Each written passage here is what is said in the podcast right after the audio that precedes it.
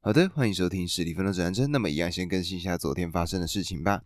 昨天呢，去了台北一趟，然后呢，在这个台大这边呢，遇到了许久未见的朋友，然后呢，在互相聊天的过程中呢，就发现说，哎，他也在创业的这个过程当中，那就觉得说，哇，真的是比较少见，因为呢，在台湾比较少可以看得到创业风气比较盛的一个地方，所以呢。看到朋友说最近在创业，就觉得说，哎，非常的厉害。然后，因为呢，像是现在在跟各位分享 Parkes 这样子的做法，也算是一种自媒体嘛。那其实说到底呢，它也是一种创业，就是希望呢，可以透过自己的力量，然后呢，让自己的生活过得安稳。那么，我觉得呢，昨天在看到他的时候，就觉得说，哇，这么多年没见了，然后呢，各自都在往各自的方向去走，那就觉得说，非常的开心。每一个身边比较要好的朋友呢，都各自走在正确的道路上，那觉得说，嗯，真的很好。就是以前从国中就认识到现在，那就觉得说，哇，这么长的时间段，然后从原先都还是懵懂无知的小朋友，然后现在呢，各自都有各自的人生方向，就挺好的。那么我们呢，就来到今天的单集吧。今天的单集呢，它的标题名称叫做《精神性疾病归因于痛苦的童年》。那么主要呢，这一个是为何教会商人的新的一个章节。那我也希望呢，可以把我看到的东西分享给各位。那么首先呢，就来先讲几个案例吧。第一个呢，他的名字就是张欣，因为呢这是一个中国人所写的作品，所以呢中国人很多名字都是两个字两个字的。那各位呢就是习惯一下。十九岁的张欣呢，她是一个性格豪爽的女孩子。那但是呢，她非常的怕蚂蚁，从不敢坐在草地上。每到一个地方，他必须要先仔细的检查有没有蚂蚁。不过他可没有胆量检查，必须由朋友先完成这个任务。或者呢，像是另外一个案例，二十四岁的梁宇不敢和他人对视，因为谁都能从我的眼睛里看到一些不对劲。他也不愿意上街，因为他觉得大街上的人都在议论他。那除此之外呢，还有另外一个更加严重的案例，三十四岁的方飞。和丈夫吵了一架之后，瘫坐在床上不能动，她的腿完全失去了知觉。但是呢，你想说，哎，她的腿是不是坏了，或发生什么问题是吗？但是呢，去医院检查之后就发现说，哎，她的腿完全没有任何的状况。后来一名心理医生呢，给她注射了一针特效药。其实呢，这个特效药呢，只是一个安慰剂，它呢是生理食盐水，让她的腿重新恢复了知觉。但在不久之前呢，在对七岁的儿子发了一场非常大的脾气之后，芳菲他的手又完全失去知觉，不知道为什么完全不能再动弹了。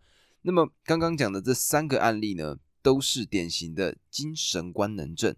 那么分别呢，第一个张欣患的是蚂蚁恐怖症，第二个梁宇呢患的是对视恐怖症，而第三个芳菲呢患的是歇斯底里。那英文呢叫做 hysteria，这些呢我们旁人看来觉得说难以理解的精神官能症，会给患者带来非常巨大的苦恼。几乎每一个强迫症患者都有强烈希望能消除自己这些奇特的症状。那么这样子精神官能症呢，我们到底要怎么样来处理呢？美国的一个心理学家，他的名字呢叫做史考特派克，他呢在他的心灵地图这本书里面宣称说，症状本身不是病。而是治疗的开端。这种症状，刚刚前面所提到的这三个案例，它呢是来自潜意识的一些讯息，目的呢是要唤醒我们展开自我探讨和改变。精神官能症呢是一个很常见的一个心理疾病。那患者呢，他呢有持久的心理冲突，而且为此深感痛苦。但是他的戏剧性的症状常缺乏明显的现实生活中的意义，而没有任何可证实的器质性。病变就是呢，像刚刚前面的这个突然他的腿就不能走的这个芳菲，他就是这样子，他的身体器官并没有任何异常，但是呢，他就是没有办法走路了。那么患者也好，周围的人也好，很容易去关注到患者他这种症状。不过呢，按照精神分析的观念来看，虽然患者他被精神性的症状痛苦不已，但是这其实是一个象征，问题的核心。在于患者的一些创伤体验，只不过这个创伤的体验主要并不是源自现在这一个 moment，而是产生于幼年发生的一些创伤事件。当时对于严重缺乏人格力量的小朋友来说，这些创伤是不能承受的，它太沉重了。如果呢去面对那一些不可承受的这些重量的话，那么这些小朋友呢，他会遭遇心理死亡或者是实质上的死亡。所以呢，幼小的小朋友会发展出一套特定的心理防御机制，扭曲创伤事件的真相，将这件事情变得可以被自己所接受。从这一点上来讲，精神官能症是一种保护的力量，可以保护幼小的孩子度过可怕的童年灾难。那么在同个时候呢，当时的这个创伤，它呢就会变成一个脓包，被压抑在潜意识当中藏起来。等当事人长大之后，如果遇到了跟童年类似的创伤事件，那就会怎么样？这个藏在潜意识的脓包就会被触动，并且最终呢表现出相对应的身心症状。那么在这里面呢，讲到的就是一个非常经典的例子。这个人的名字呢叫做卢宾。卢宾呢是一个企业里面的一个副总经理，那他的家庭观念非常的强，而且呢也非常的洁身自爱。但是呢，在之前的某一次应酬当中，在一名客户的极力怂恿之下，卢宾呢不得已，他呢和一名小姐发生了性关系。没过多久呢，卢宾呢就发现自己呢染上了性病。那这个性病呢是叫做尖锐湿疣。那么经过治疗之后呢，他的身体很快恢复了正常。但是事情不仅没有结束，反而成为了噩梦的开始。有一次呢，卢宾在报纸上。偶然看到了一段文字，这段文字呢就写到说性病有可能会变成艾滋病，心里呢一下子就紧张起来。那他呢一次又一次的去医院检查，每一次呢结果都证实是阴性。一个又一个的医生呢一直跟他说：“哎呀，你这个就真的不会啦，不用担心，发病的几率成为艾滋病的几率呢，基本上几率几乎等于是零。”然而这一切呢检验都不能够化解卢宾的担忧。他的焦虑呢越来越严重，先是不断的做噩梦，到后面呢整夜失眠，还甚至呢出现了恐慌症的情况。举例来说，恐惧到身体颤抖、出冷汗，甚至呢有濒临死亡的感觉。那一名医生呢怀疑是心理因素作祟，于是呢建议他去看身心科。那后来呢他去看了医生，这个医生呢就这样子回答到：“他说你这个是恐惧症的一种，恐怖症呢的内容。”各式各样，有人怕脸红，有人怕开阔的地带，有人怕幽闭空间，有人怕蜘蛛，而你呢，是怕自己患上艾滋病。而像前面刚刚所提到的，就是当今天症状出现的那个时刻呢，就是一个治疗的开端。所以呢，在第一次治疗的时候，原先的心理医生呢，先给卢宾开了一些抗焦虑的药物。吃了一周的药物之后呢，如期而来的卢宾。在咨商的当中找到了他真实的焦虑，也就是这个卢宾他担心在换届的选举里面落败。那确切的情况是怎么样呢？确切的情况就是因为公司呢启动了换届选举的程序，那他呢跟另外一名女副总是这个位置新的位置的一个竞争对手。那在一开始的时候呢，卢宾自信爆棚啊，因为他觉得说自己的业务能力非常的好，那当然呢一定会是总经理的不二人选。但是呢，随着选举的进行，他呢就渐渐的发现到说，相对于有一点清高的他，就是这个女副总呢，她非常的懂得去跟各式各样的人处理关系，人际关系非常非常的好。那优势呢也变得越加明显。而也在这个时刻呢，卢宾呢他看到了性病有可能会变成艾滋病这段文字，恐惧症就随即爆发了。那医生呢在治疗的过程中，就让这个卢宾渐渐的明白到，就是他对艾滋病的恐惧，其实是由换届选举引发的焦虑所产生的什么一种置换。也就是说呢，他对艾滋病的焦虑是一种幻象，只具有象征的意义。对换届选举这件事情，才是他真正担心、真正害怕的一件事情。但是呢，因为这一个卢宾他不能够很好的去面对换届选举的这个焦虑情绪。所以呢，他呢就直接改变了重点，把他的焦虑变成恐惧艾滋病。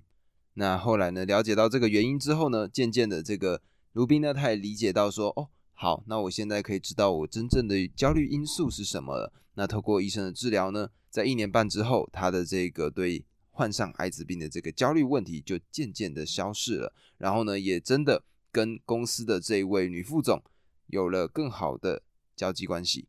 那么故事听到这边，大家应该会想说，就这样结束了吗？没有，后面呢还发生了另外一件事情。时隔三年之后呢，卢宾又再一次出现在这个心理医生面前，他的问题依然是焦虑，但是内容换了。因为呢，卢宾的女儿原先呢，按照了爸爸的意愿，她呢去北京的一间重点的学校，然后呢念的是工程相关的系所。但是呢，她在进入这个系所之后呢，发现说这样太痛苦了，她呢不想要继续待在这个工程系。那她呢，甚至想要转到文组。身为爸爸的卢宾呢，在听到这件事情之后呢，他呢焦虑症又发作了。那卢宾呢，他呢又跑去看了心理医生。这一次呢，他发现。两次的问题，第一次是什么？第一次是他跟公司女副总的竞争嘛。第二次的担忧是什么？第二次的担忧是对女儿的担心。那么在这两个讯息当中，都透露了一个潜意识里面的秘密，就是重要的女性触动了他藏在潜意识当中的一个脓包。这个脓包是什么呢？就要回到鲁宾的童年。那么在书中呢，就有写到鲁宾的童年，他是这样子的，就是他的父亲因为在卢宾很小很小的时候就患上了肺病，他妈妈呢就必须同时扛起家里的经济支柱，然后呢又必须照顾他的父亲，再加上呢，因为卢宾是家里面的老大，他底下呢还有一个弟弟一个妹妹，而母亲呢因为在照顾父亲还有经济重担的这个问题之下呢，基本上分身乏术了嘛。那卢宾呢，他呢身为一个大哥，他就觉得说他呢必须要扛起这个家。然后呢，甚至在非常小的年纪，可能四五岁的年纪，就已经成为了家里半个父亲的一个存在。但是呢，对于小朋友来说，在这么小的一个年纪成为一个大人，这样子呢，是什么样的一个情况？也就是因为哥哥是最独立的，他呢很多的想法、很多的意见、很多的愤怒，没有办法向妈妈抒发，因为妈妈也很痛苦，他也需要经历很多的事情。所以呢，这个小大人卢宾就只好把自己的愤怒给压抑下去。那最终呢，他呢就变成一个恶性的循环。这个小大人卢宾承受的压力越来越大，在他心中产生的攻击性就越来越多。但是这些攻击性，他在家中根本没有机会表达，只能压抑到潜意识当中去，并且可以想到的就是，以后他在对女性的攻击性表达上会出现问题。但是还有一个很重要的事情，就是这个愤怒的情绪，他必须要找到一个出口。这个出口呢，是在卢宾实在无法忍受的时候，可以适当的宣泄一下。卢宾他也有这样子的一个出口，那个呢，就是把愤怒当做焦虑来表达。前面提到的这个小大人，他承受的压力非常的大嘛，在他心中产生的攻击性就越多。那他呢，等于说把愤怒转变成了焦虑，所以呢，后面呢，我们只要看到他有任何的。愤怒的情绪，他呢就会全部把它转移成焦虑。那像前面女副总的这个案例也好，或者是他女儿转换系所的这一个事件也好，都是一样。他呢没有办法对他表达他的愤怒，所以呢他就把这个愤怒转换变成了焦虑，而这个焦虑呢，最终就成为了他呢去看心理医生的一个最主要的一个开端。那么听到这里呢，可能就会有人想说：哈，那如果是这样？那就把愤怒宣泄出来就好啦，这样子不是就可以把这么多年在潜意识当中积累的愤怒全部就宣泄出去吗？那心理医生呢给出来的答案是不对，为什么呢？因为童年的不幸其实已经没有办法更改了，这个就导致说，无论卢宾他如何去宣泄自己的愤怒，无论他怎么表达潜意识里面的难过。为什么给我那么大的压力？为什么唯独我这么痛苦？像这样子的呐喊，他都是没有办法改变童年发生过的事实。所以呢，心理医生呢，他们就有一些自己独特的方式。最应该做的就是这样子。是德国的一个专家，他的名字呢叫罗斯霍普特。他说呢，对于这样子的一个童年的经历，该做的应该是进行一次哀悼，也就是咨商师呢，先让患者在咨商室的环境下。充分的选择一下潜意识里面的攻击性，然后承认自己童年的不幸，接受这个事实，最后和这个悲剧说一声再见，就像是哀悼自己逝去的一个亲人那样。那样一来呢，卢宾的愤怒情绪就会得以宣泄，潜意识里那个脓包就会消失掉很多，而且呢，焦虑等于愤怒，像刚刚他的这个问题，这种精神性的症状呢，也会渐渐的被改变。然后还有一个非常重要的一件事情必须澄清，也就是这个心理分析师并不是在说卢宾的妈妈应该被谴责。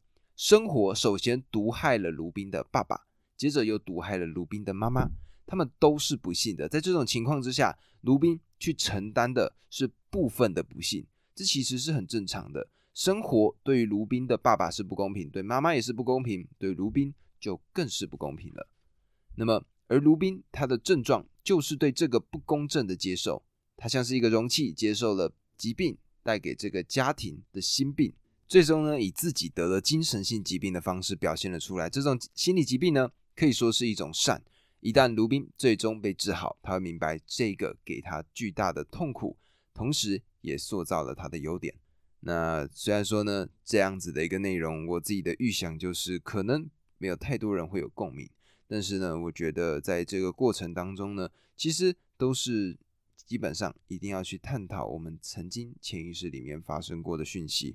那我也希望呢，就是自己在阅读了这些东西之后，以后呢，可以透过类似的经验，可以去帮助到其他人。